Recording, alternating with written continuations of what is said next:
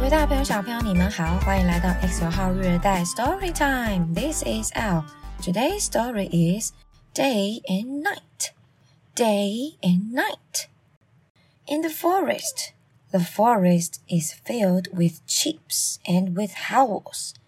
During day, there are bluebirds. At night, wolves and owls.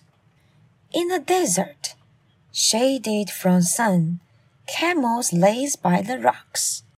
Until it is night, here comes Fennec Fox. In the marshes, bright dragonflies swarm through blue sunny skies. And when it is dark, you will see fireflies. In the savannah, the cheetah will hunt in the daytime's arena. But once the moon's out, beware the hyena.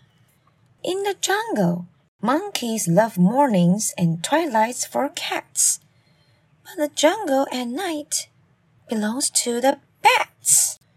小朋友，故事结束喽。这本书它说了很多个地方，例如像森林啊、丛林啊这些不同的地方，在晚上和白天 可能会有不同的动物出现哦。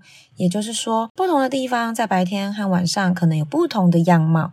那我们可以来观察看看自己的家，或者是自己的学校。你的家附近有没有什么有树的地方啊？有公园吗？你可以观察看看，白天的时候这些地方和晚上的时候的这些地方有没有什么不一样的地方哦。OK，所以我们今天来学两个字。第一个 day，day 就是白天。第二个 night，night 就是晚上。Okay, so it is time to say goodnight. See you next time.